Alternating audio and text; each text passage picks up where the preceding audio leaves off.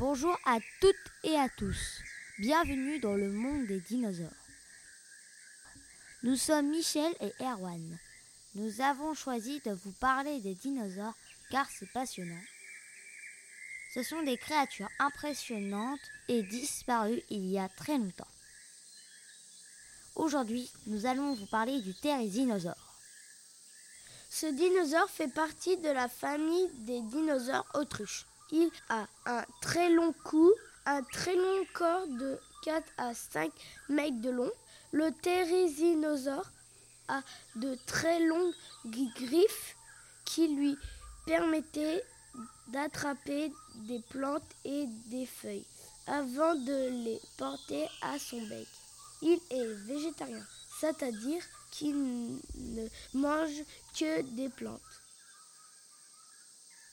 Ce dinosaure a vécu pendant le Crétacé supérieur, environ il y a 65 millions d'années. Il vivait dans des forêts au large des océans et des plages. Son pire prédateur est le Tarbosaurus. Des squelettes de thérésinosaures ont été découverts en Asie, en Chine et en Mongolie. Les paléontologues cherchent dans le monde entier des fossiles et des restes de dinosaures. Nous arrivons à la fin de notre découverte dans le monde des dinosaures. Nous espérons que cela vous a plu. C'était Michel et Erwan. À bientôt!